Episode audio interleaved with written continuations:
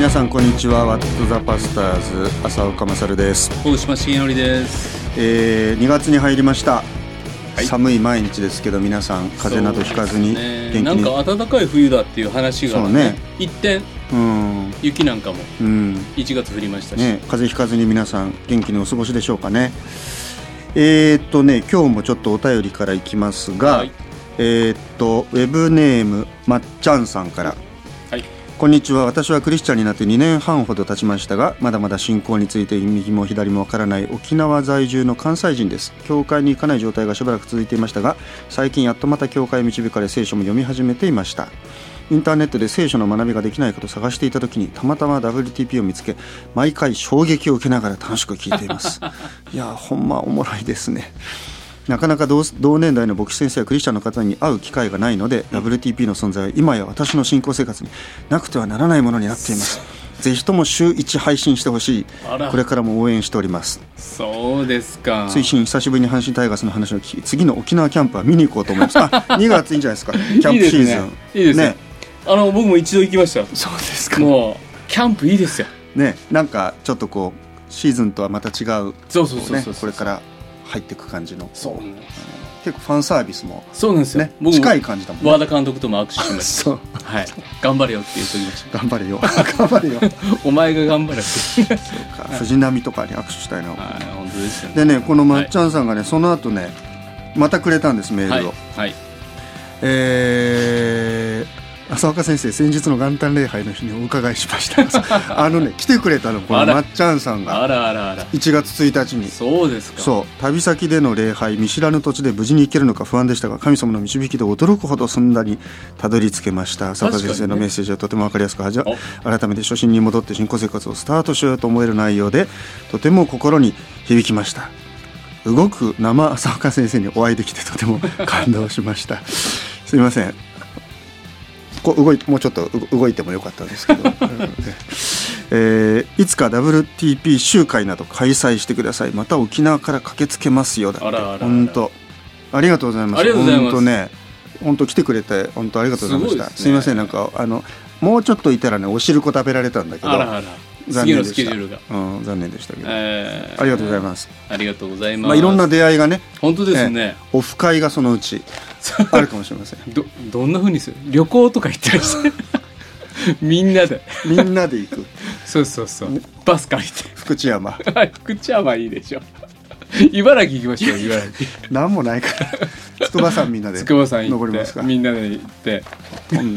何の な何の楽しみが城崎温泉にみんなでカニ食いに行くとかね。ああいいですね。2月とか。いいでいやうまいですよ。ね僕も2月にね一度あの神戸にいた頃に、はいはい。あの日曜日、はい。朝ねあのそれこそあの城崎温泉に行く、うん。何あれ福知山線の特急かな、雪の中ね、はい。行ったんですよ、はいはい。だもうね朝ねほとんど他の車両はみんなね、うん。もうなんていうのもうウキウキワクワクなシニア世代、うんからねカニ食いに行くんだなそうですよ。カニ食ってやるっていうみんなそういう顔してました。もう松葉ガニをね。そうそうそう。それでね、はい。礼拝終わって、はい。で帰りまた乗るでしょ？であ先生は礼拝説教に礼拝説教和田和田山和田山で。そうそうそう。はいはい。で帰りの電車今度またなんか息にあったようなシニアグループが はい。もうカニよりも赤い顔して もうもう完全に茹で上がった感じ出来で上がって出来上がった。そうそうそうそう。もう満足感に満本ちて。当もう満ちあ満ち足りてたね。そうですか、うん、本当。なんかもう神の言葉に満たされてる自分がちょっとこう仮に負けた感じが。負けちゃって。いやでもこの時期の日本海はね私も金沢にあー4年間住んでましたので。北陸でね。うん大道町市場でね上がったカニとかあんことかをねまたあんこ鍋にしたりとか。うん。えーそっちもいいですね。なんかないですか？この番組でそういうなんか地方ロケ。ロケ。地方ロケ？もうなんかもぐもぐむしゃむしゃしか。ラジオだから。入そうですね。いいですね。それはいいですね。それいいですね。それいいですね、はい。沖縄行きますか？そうあか沖縄ね。は阪神キャンプ。を見に行く阪神キャンプを見に行く。いいですよ僕。沖縄ちょっと詳しいですから。それまっちゃんに会いに行くっていう。まっちゃんに会いに行く。まっちゃんさんね。ねはい。本当に。まっちゃんさんちょっとあの段取りお願いします。本当ですね。ね。はい。はい。えー、っとねそれからねもう一つ。ちょっとこれちょっとっていうかあの、えーかなり真面目な真剣な。はい。えーっとルーちゃんママさん。はいえー毎回楽しく聞いてます。ここ数年今までで生きてきた中で一番辛くて苦しい八方塞がりの中を通ってます、あそうですか。でもこの苦しみを通して自分の信仰を見つめ直すように導かれているように思います、ねえー小さい頃から神様という存在はなんとなくあるかなと思っていました。洗礼は15年前に受けましたが神様っているんだなくらいの気持ちで受けてしまったので自分の中で辻褄が合わないことどんなに考えてもわからないことが続く中でああ今まで私は神様に頼るんじゃなくて自分の力にだけより頼んできたな。そもそも自分の罪も神様の愛も何も分かってなかったなとすっかりクリスチャンとしてのアイデンティティをアイデンティティを見失ってしまいました。浅岡先生大島先生立山先生アリー先生の証を何度も何度も50回以上うん。聞いてすごく引き込まれそれでもなお何も変わらない変えられない自分にうつうつとしています、うん、今自分が一番知りたいのは信じるって何ってことです。うんえー今までは信仰があると思ってました。で礼拝献金奉仕祈り日々のディボーションきっちり行いあるかないかで言えば信仰あると思っていました。でも今は自分が神様の御心、えー許す愛する委ねる悔い改めるを何一つ行えない行えないしそもそも許されてる愛されてる実感もないことに気づきました、ギリギリ日々のディボーションを続けていますが祈りながらもなんだか虚しくて言葉だけがな空回りしている感じがしますイエス様を受け入れる信じるって具体的にどんなプロセスをたどるのでしょうか？喜びや感謝など実を結んでいなければその人は救われていませんか？先生方のお考えを聞かせていただけると嬉しいです。うん、なるほど。これは本当に大事な大事な。ことですね。はい。はい。今ちょっと僕はあのあ俺は牧師だったとこうちょっと今襟を正してはい。いますけども。なるほどね、うん。まあでも辛いですね。こういう時ってね。本当ねどこ行ってもね出口がないようなね。んそうなんですよね。本当ね,、うん、ねだからなんだろうこういう時ってどうしてました？うん。なんか信じるってことが分かんなくなる、うん、でもなんかいつも信じるっていうことを考えるときになんかあ信仰もなんか自分の頑張りじゃなくてね。神様からの頂き物なんだなっていうことを思うんですよね。で頑張って信じようってかき立てて信じる力を高めていってもなんかやっぱり疲れちゃって。ね自分自身の信仰のなさにへこんでしまうんですけどある時僕の友達が「あの俺最近73でクリスチャンだ」って言ったんですね。7対3でクリスチャン、うんうんでしばらくしたら「俺28で最近ノンクリスチャンだ」って言い始めて、うんでそれ聞いてなんかすごく分かるような気がしたんですよ、うん。だから信じてるフィーリングが上がってる時はね信仰あるような気持ちになってはいはいはい例えばキャンプとかうん。収容会とかうんうんなんか恵まれてうおーってなってる時はうん。なんか信じてる感覚がすごく増していくんだけどそういうのがだんだんだんだん感覚が落ちてくると信仰すらなくなってくるうんだからもうだから28いや19うーあ010じゃないかうんでも信仰って神様の方があの小さな信じますってお祈りをしたあの時にそれもその信じるも精霊によらなければイエスは主と告白できないんであって神様がそのの御手の中で信じるって言われた時に10-0であなたは信じたことにするってうん。神様側の反抗をしてくださる、そうね。だから本当に行き詰まってどこにも出口がなくって信仰もないなと思ってる時にも神様の方は今日もあなたの信仰あるよって反抗して言ってくださってんだっていうのがね。そうね。うん。だからねあのこの方もえーっと15年前に洗礼受けましたってね、はい。洗礼受けたってあの要するに反抗されたってことなんですよね、うんうん。領収書、はい。神様が「はいあなた受け取りました」ってこうね、はい。はい宅急便みたいに。うん。だから自分がなんか今日は救われてる気がするとか、うんうんうんあ今日はなんかちょっともう神様から見捨てられてる気がするこうはい。やっぱ人間だから揺れ動くんだけど、うん。そういう時にやっぱりその自分のその信じてる感じを見るんじゃなくって、はい。はい。いやいやもう受け取りの反抗をしてありますよっていう、うん。その神様のしてくださったことうん。をこうそこになんていうかな確かさをうん。置くっていう。確かさが自分の側にない、うん。ないんですよね、うん。だからなんかこう鉄棒にこう一生懸命頑張ってぶら下がって、我慢比べやってるわけじゃなくって、うん。やっぱり神様の方が僕たちをこう、うん。もう握って離しませんよ私はあなたを。うん。離れずまたあなたを捨てないよってうん。言ってくださってるっていうもうそれだけなのかなっていう気はしますよね。うん。なんか僕よくこの信じるっていうのはその手をねつないでて神様とお自分が手を離したら離れるような手のつなぎ方じゃなくて神様は僕らの手首握ってくださるそうそうそうそう僕ら何度も手離すんだけど神様の方は離さないって言ってください、ね。うん。こっち側に僕らの信仰の確かさをうん。置きなさいってって言っておられる。いや。本当本当、うん。あのなんていうかなやっぱりあの信じてたって悩んじゃうって本があるじゃないですか。ねあのいい本ですね。南南さん。が出してくれてね、あれってまあやっぱそうそうじゃないですか、うん。ね。だからいやもう信じたら悩みなくなりましたっていうことないっていうか、うん。信じたら信じたことのゆえの悩みもあるし、牧師でもありますからね。ねあの例えば僕もねある時本当にねちょっといろいろ辛いことがあって、あのなんていうの？い祈れないはい時、はい。ね、牧師ですからお祈りししないわけにいかないんだけど、なんかもうねあの心がこうばばらけちゃって、はい全す。然こう、うん。神様の前に出てもこうい祈るうん。ことできない。よくあります。うん、である時ね日曜日うち礼拝日曜日4回やって一番最初の礼拝うん。6時半なんですけど、たまにあの誰も来られない時があるんですよ。一人でね朝あの、まあ、時間待って、であのあ今日誰も来ないんだと思って、うん。じゃあお祈りしようと思って。だけどねなんかその祈れないわけ、それでねじゃあどうしようかなと思って。あの主の祈りをお祈りしようと思って、はい。で主の祈りをね、うん。あの一人で礼拝堂でうん。声に出してね、うん。お祈りしたんですよ。はいで一回祈ってうん。でもう一回祈ろうと思って、うん。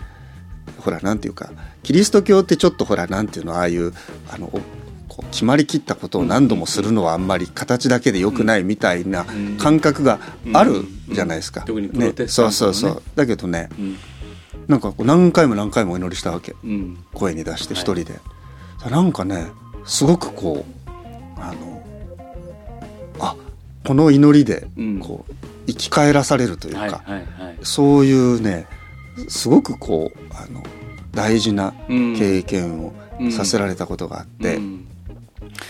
であのこれある16世紀のね宗教改革者の人が書いてる言葉の中に、あなたがもしね自分の信仰をうん。あの疑ったりとか、うん。ね、自分の救いについてうん。あの迷う時があったらね、あの教会のみんなと一緒に主の祈りを祈りなさいってこう書いてあった、うんでそれを祈ってることがうん。その祈ってるあなたが神様の救いの中にいるっていうことのうん。印なんだ、でそれ読んでねああそうだ思ったんですよね、うん。だからなんか自分信じてるか分かんないからもうちょっと礼拝しばらく休んで一人になって考えてみますみたいに言う人時々いるんだけど、そういう時だからこそやっぱり礼拝の場にね身を置いて、うん。祈れない私のために誰かに祈ってもらうとか、うん。自分では賛美歌える気持ちないけど、うん。みんなの賛美の中に身を置くとか、なんかそういうところでこう神様がこうちゃんと、はい。あの回復させてくれるっていうか、うん立ててくださるってことがあるなと思うんですよね。実はあの僕「夜の光」で今「主の祈り」シリーズの、うんうん。もう40何回目になってるんですけどなるほど やっぱこの主の祈りって大事だなって、うん。このイエス様が教えてくださった、なんか僕ら人間のなんか試行錯誤の祈りじゃなくって、神の子が神の側にある祈りっていうか、それを教えてくださったんだなって思う時に、そこの祈りを祈る時に、うん。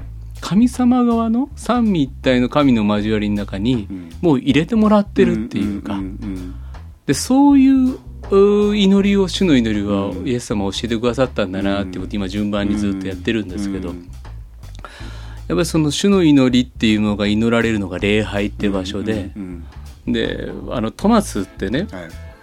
あの疑った箇所でトマスが信じられなかった理由は、うん。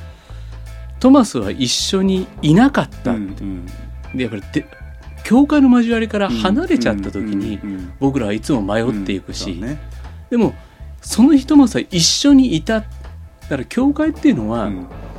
悩んでいい場所なんですよね。そうですよ。で疑っていい場所なんそうですそうそう。で疑った時にこそ一人になっちゃダメでそうそうそうそう疑った時にこそ礼拝に出て、うん。みんなの交わりの中で「分かんない」って言えばいいっていうか。なんか僕はあのそういうあのトマスの僕が疑いやすい性格が問題だったんじゃなくてね、うんあそこの箇所は僕らがどこで疑うのか、うんうん。どこで迷うのかをあそこの箇所は僕らに教えてくれてるんだろうなと思うんですよね。ね。この信仰ってあの分かっ信じるっていう言葉を言う限り悟ったって言わないじゃないですか。そうね。信じるってことは分からないっていうことを含み込むんだから、うんだから分からないっていうルーちゃんママさんのうん。今の状況は信じる事柄の中に身を置いてるんであってうん。僕ら信じるのは認識するでも悟るでも把握するでも理解するでもなく信じるって言葉を使い続ける限りうん分からないってことを含み込み続ける、うんで僕はあの天国行ったら3つ神様にあれ納得いってませんっていうのをうん。今もあるんですようんね、なるほどね。なるほどね。うん。今もずっとあってうん。あなたが神様なのになぜこれをって。それはあるよね。それを抱えながらもなおうん。終わりの日にねうん聞いたらねうん。教えてくださる神様がいるんだったらそれを抱えて生きるっていうのもうん。信じるっていう歩みの中にずっとうん。含み込まれてんだろうなっていうふうに。問い続けることはね、はい。できるしこれ納得いきません神様どうしてですかっていう,、いう関係があること自体がすごく大事だなっていうか、そう。ですねあのね、だからう信じるって具体的にどんなプロセスたどるんですかとこう言うんですけど。まああのそれこそだから単なる知識じゃないんだけどやっぱり知ることも大事で、はいはい。だからあのこれも、まあ、いつも言うんだけどそのハイデルベルクの信仰モードの中でね「誠の信仰って何ですか?」っていう問いに対して、確かなし認識と心からの信頼だっていうね、うん。だから知ることと、うん。ね、信頼することってでこれ切り離せないっていうか。だけどやっぱその知るっていうのもなんていうのかなあの知りたい、ね、うん。自分を愛してくださってる方のことをやっぱ知りたいっていうか。うん。うん、でその知ることでますますその神様のことを僕らも愛するものになってくるというか、うん好きな好きなもののことって知りたいじゃないですか。そうね。他の人はでそんなそそれにそんなにどうしてそこまでって思うかもしれないけど、うん。自分はやっぱりそれ知りたい。うん。で神様との関係ってそういうことかなと思うしうん。あとはやっぱりこうでも最後はもう信頼はい。ですよね。そうだから知らなきゃ信頼できないから、ね。ねいきなり会った初めての人に「俺のこと信用してくれ」って言われてもそれ無理なので、うん。やっぱりあこの人信用できるなっていうね、うん。大島さん信頼できるな。えーでも昔巨人ファンだったって聞いて ちょっと由来だなみたいなのありますけどまあでも、うん。なんていうかあこの人だったら信頼できるなってこうあるね神様との関係ってそういうことかなと思うと、うんなんかこうあのこっちが頑張ってどうこうじゃなくて、うん。もう神様は神様なんだと、ね。あんたのこと愛してますよと、そうですよね。まあ、あんたのこと話さないよって言ってくれてんだからあのほら子供のちっちゃい時ってあの、うん。公園なんか遊びに行くと、うんほらなんでしょうねなんで子供ってなんか高いとこから飛びたがるよね、ね。お父さんが「はいおいで」って言ったらうん。ピョンって飛ぶじゃない、ねうんあれ知らないおじちゃんがさ「ほらおいで」なんつっても来ないけど、うんやっぱお父さんだったら「あ、うん。ねお父さん僕がね私が飛び込んだらちゃんと受け止めてくれる」うん。それはあのなんだろう腕力的にも、うんあのちゃんと支えるだけの力もあるし何と言っても自分をちゃんと抱き留めてくれる、うん。愛してくれるんだっていうさ、やっぱそれなんだと思うんだよね。うん。でそれはその子供の経験則があるわけですか。そうそうそうそうそうでお父さんがの前でちょっと高いところから飛んだ時も受け止めてくれた、うんうん。もうちょっと高くても受け止めてくれた、うん。うんじゃあここでも受け止めてくれるだろうっていう、やっぱりその信じるには時間がいるしでも信じるの中心は愛だしそうそう。そう思うと僕らにこんなに愛してくださったやっぱり自分はあのこの罪の問題をどうしようもできなかったのに十字架と復活で愛してくださったイエス様の愛を知ったら、うんこの愛で愛してくれた人は誰もいなかったなんんですよね。そうなんですよ。だからその神様がね「あごめんちょっと受け止められませんでした」と、うんうんねあなたのはちょっと僕には重たすぎましたっていうことないわけだから、はいでそういう意味ではあの悩んで、ねう本当にこれでいいのかなって思いながら。うん。だけどいやそのそのあなたがもうその腕の中にうん。い,、るんだっていうね、そういうことですよ。はい。ルーちゃんママさん。本当にまあでもお祈りしてますね、い。しんどい中いらっしゃると思うんで、うん。まあ、信仰っていう話なんだけどはい。あとやっぱりこう聖書読んでいくとですね、信仰ってあの心の内のただのこう秘め事じゃなくってそれをこう告白するっていう、はいはい。その告白する問題っていうのがうん。あって、そうですね。そういうのってねすごくこうあの今特にこういう、まあ、時代の中でこの国で僕らクリスチャンとして生きていく時にこの信じたことをちゃんと言い表していく、うん。でそれの大切さをねやっぱりこう、まあ、覚えさせられるってはい。いうか、そんな気がするんですよね。もうこの最近ね、うん。その信じるっていうことを奪われそうになる、うん。それを公に告白しなくたっていいじゃないか、うん。内面で言っとけばいいじゃないか。っうん。ていう言葉にさらされる、そうですよね、あのだからなんていうかなあのあんたが心で何信じててもいいけども、うん。あのみんなに合わせなさいと、うん。ね、あの他の人がやってるのと同じようにしなさいっていう、うん。そういう力っていうのがやっぱりあってうん。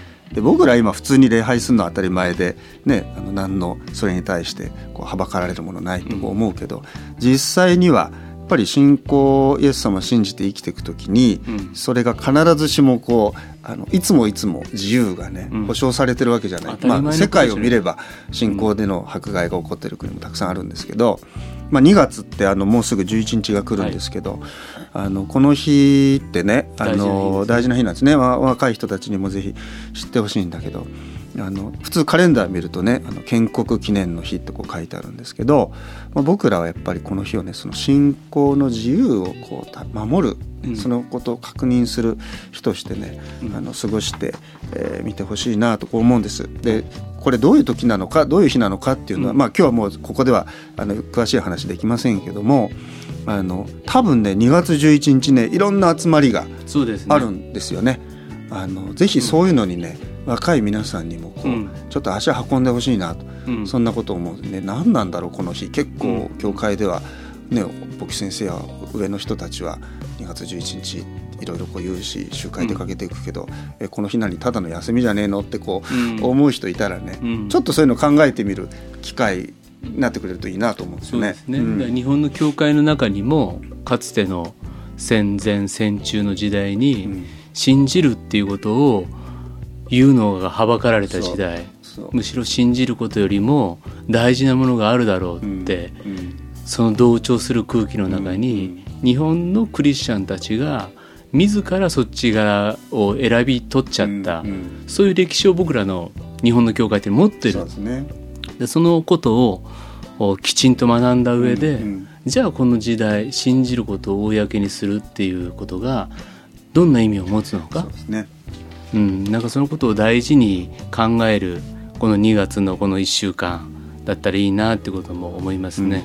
浅子先生も、はい、ね。僕もこの日、あのーお茶の水でちょっと、はい。そういうことをお話クリスチャンとしてねこの時代生きることについてお話ししたいなと思っています。はいあのぜひあのこういうこともねあの皆さん考えてみて今いろんな考え方は教会の中にもあるんだけども、まあ、でもとにかくそういうのをこうまずは知知っていくっていうことをねそうですね、えーしてくださるといいんじゃないかなもうそんなことを思ったりしています。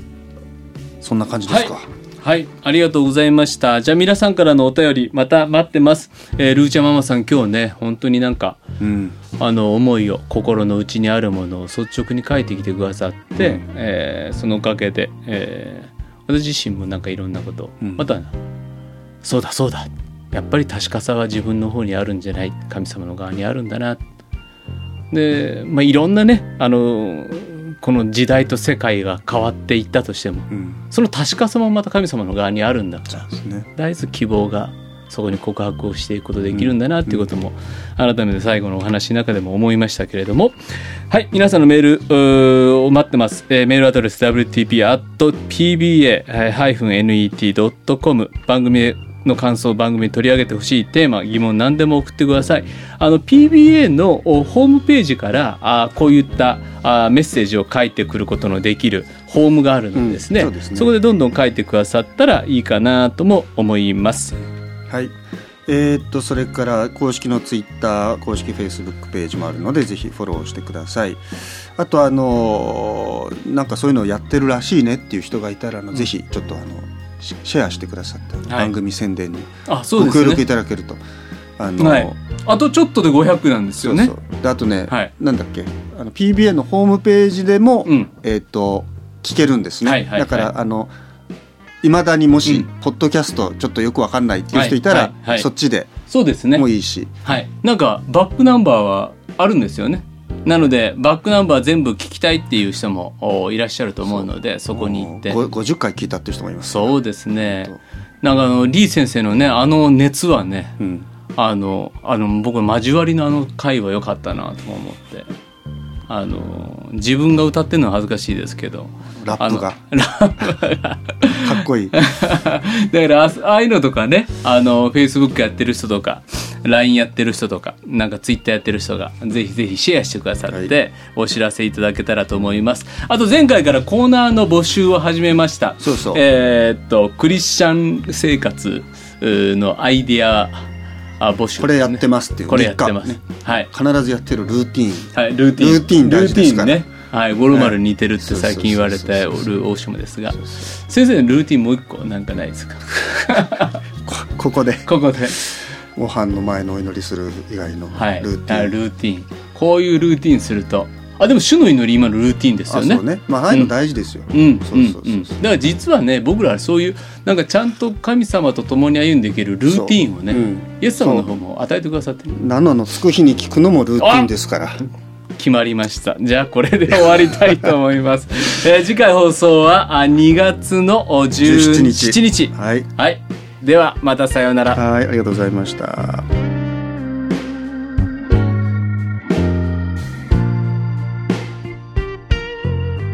この番組はラジオ世の光テレビ「ライフライン」でおなじみの PBA 太平洋放送協会の提供でお送りしました。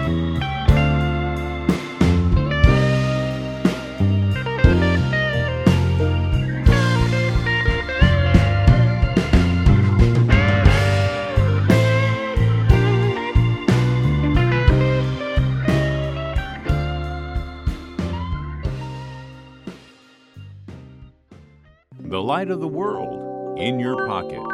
Podcast.